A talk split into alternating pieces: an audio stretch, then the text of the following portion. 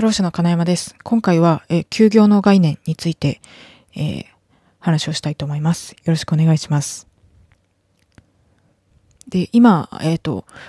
コロナウイルスの関係で、まあ、お店だとかに影響が出ている事業主の方が多いというところで、で、えっ、と、それに対する保証だとか、まあ、国の方の施策がいろいろ出ていると思うんですけれども、特に、あの、休業に関していったところの、こう、えっ、と、支援策みたいなところって少し誤解が招きやす、誤解が起きやすいのかなと思っていて、で、その原因が、あの、休業っていう概念が、こう、多義的というか、分かりにくかったりするところにあるのかなと思うので、そのあたりを、ちょっと、えっ、と、まとめてみたいなと思いました。で、まず、えっ、と、今話題にな、話題になってるというか、まあ、あの、いろいろ、えっ、と、活用が検討されている雇用調整助成金っていうのは、何かっていうと、事業主の方で事業が縮小した場合に、えー労働者にを解雇してしまうんじゃなくて休業だとかさせて雇用の維持を図った場合にその雇用の維持を図る取り組みに対して、えー助成がなされますよっていうものだっていうのは、まあ、前回も話したところではあるんですけれどもここで、えっと、対象になるのが、えー休業させた場合に休業手当を支払ったことに対して、えー助成金の対象となりますよっていうのが前提にあります。でこの休業させた場合の休業があのこう一般的に休業っていうとこうお店が休んだ場合なのかとかなんか少しちょっとた元々の意味と労働基準法上の意味がこう必ずしもリンクしないというか分かりにくい面があるなと思うのでそこをちょっと整理したいんですがまず、えっと、雇用調整助成金の助成対象となる休業っていうのは、えっと、労働基準法の、えー26条に休業手当っていうのが定められているんですけれどもそれを支払う対象となる休業という形になります。でこの休業手当の支払い義務の対象となる休業っていうのは何かっていうとあの以前あのインフルエンザの回で少し説明したんですけどえっと、所定労働日、本来支払う、働く義務のある日に、労働者がその労働契約上に従って、労働契約に従って働く義務がある日に、えー労働者自身が労働の用意と、あと労働の意思、この二つを備えて、いつでも働けますよ、約束通り働けますよっていう状態であるにもかかわらず、えー事業者側の、会社側の都合で、まあ、働かせることができません。その日については、えーすいません、休んでくださいっていうような、この、労働の、労働契約の、に沿った、労働の、えー提供の実現が拒否された状態っていうのを休業と言いますと。なので、えっと、例えば、あの、そもそも労働の用意がない場合、つまり、まあ、病気になって働けない状態であるような場合は、えー病欠欠勤扱いになると思いますし、例えば、えー、もともと労働契約上で労働日じゃない場合、休日だとか土日だとかに働けるよって言っても、もともとその日は契約上働く、え義務がない状態なので、それは休業とは言いませんという、えことになってます。なので、えっと、まとめると、えー休業手当、労働基準法26条における休業っていうのは、所定労働日、もともと約束していた雇用契約上で約束していた労働日に従業員が働く意思と働く用意を持っているにもかかわらず、え会社側の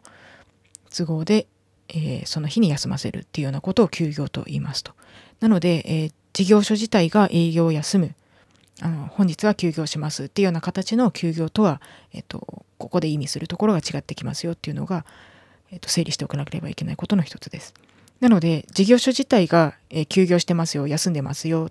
お店はやってませんよ、だとしても、従業員の方を出勤させて、例えば、えっと、飲食店だとかでお店は休業してます。だけど、中で事務処理だとかしてますっていうような状態は、その方については休業ではないので、えー雇用調整助成金の対象となる、えー休業には当たらないっていうのがポイントです。なので、えーお店の休業とは関係ないよっていうのが、まあ、あの紛らわしいところですと。えっ、と、あと、えー休業保障っていう言葉もあったりすると思うんですけど、そこもまた紛らわしくて、えー休業保障っていうと、そのさっきのお店を休業させた場合の保障、だから、えー、所得保障とか、えーと、売上減少に対する保障みたいなこうイメージがついたりして、まあ、実際そういうものに対する、えー、支援策例えば持続化給付金だとか今、え、概要だけ示されていますけれどもそういうものもあると思うんですが、えっと、ここでちょっと紛らわしいのが労働基準法上にも、え休業保障っていう言葉があってただその労働基準法における休業保障っていうのはまたその売上減に対する、えー、補填策保障策みたいなものとはちょっと趣旨が違ってましてこれ説明するとまたそれはそれで紛らわしいかもしれないんですけど一応整理のために、えー、ご紹介したいなと思いました。で、えー、労働基準法でいう休業保障っていうのは76条に示されていて、えー、労働者が業務上に負傷または病気になった場合については、えー、なので、えっと、会社の業務を行っているところで怪我をしたり病気をしたりした場合は会社が、えっと、その治療を行ってあげてあるいは治療に対する費用を負担してあげなければいけませんよっていう療養保障っていう概念があります。あの会社は労働者の時間を、まあ、契約で得てで業務をさせているのであるから、まあ、業務上のプラスは負うことはもちろん業務で発生したマイナスについても責任を負いますよっていうような、えー、考え方から来てるものです。でそれが、えーと、療養保障っていうところでそれに対応する形でそういう形で療養した時に労働することができないので、えー、働けなくて賃金を受けられない場合については、えー、使用者は療養中に平均賃金の6割以上の休業保障を行わなければいけませんよっていうのが、えーと、労働基準法でいう休業保障の意味するところです。なので、えっと、整理すると、業務上、労働者が怪我や病気を負った場合には、使用者はその、それを、あの、そのマイナスをケアしてあげる、埋めてあげる責任を負いますと。で、この責任のことを災害保障責任と言います。で、その災害保障責任っていうのが、例えば、えっ、と、怪我をした場合の治療費を負担する療養保障とか、その間働けない間生活保障を行う休業保障。あとは、えー、障害が残ったことで、まあ、働その、当日だけじゃなくて、こう、働く能力だとかも、その分減ってしまうので、それに対して障害保障を行ったりだとか、死亡した場合には遺族の方の生活保障を行う遺族保障。あとは、えっと、葬儀を行う場合の葬儀費用を負担するような葬祭料とか。そういうような、えっ、と、使用者側に責任が課せられていますよっていう中の一つが休業保障ですっていうような、えっ、と、立て付けになっています。で、えっ、ー、と、で、この災害補償責任っていうのを使用者側の責任で全部、あの、個々の使用者に負わせてしまうと、例えば、すごい大きな病気になったり、すごい大きな怪我を負ったりした際に、全て使用者の側でえっと、保証責任を果たせなかったりするようなことがあるのでこれを保険という仕組みで、えーえー、完全に履行できるようにしたのが労災保険っていうイメージになります。なので実際には、えっと、これらの責任はこれらの保証責任というのは労災保険の方で賄われることになるので使用者の側で、まえーといつもいつも納めている労災保険料を原資として、え実際に怪我をした時には労災保険の方から支給がありますよっていう、え仕組みになっています。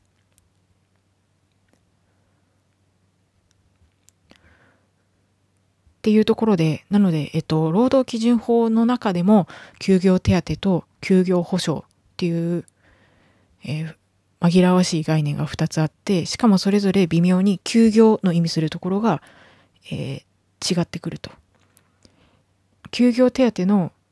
休業手当っていう時に指す休業っていうのは労働者の側に働く意思と働く能力がある状態を指すんですけど休業保障っていう時の休業っていうのは、え、実際には働く能力がない怪我や病気で働けない場合の所得保障っていう意味合いになるのでなんかその辺も、まあ、少し紛らわしいところではありますと。ということであのおそらく紛らわしさを増しているのはこの休業っていう概念が、えっと、多義的であるっていうようなところかなと思うんですけど、えっと、まず、え事業主の方においてはまず雇用調整助成金っていうものがありますよと。それは休業保障みたいな形で言われますけどお店の側の休業に対する保障ではなくて従業員の方を休ませて休ませた場合にはえ休業手当を支払わなければいけません。その休業手当に対しては国の側から、え助成がなされますっていう趣旨の、えー、ものですよっていうところを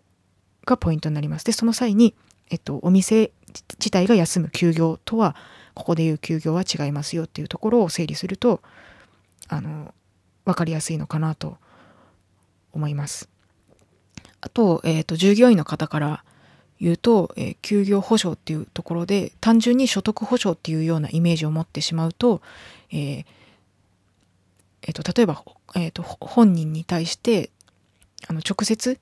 補填される支払われるようなイメージを持ってしまいがちなんですけれどもそうではなくて今回の、え、雇用調整助成金っていうのは会社の側が従業員の方を休ませた時に休業手当を支払った際にそれに対して会社の方に助成がなされるものですよっていう、えー、根本の仕組みのところを理解しておくとスムーズかなとスムーズというか誤解がなくていいのかなというふうに、えー、思います。ということで今回は休業の概念について、え、話をしました。ありがとうございました。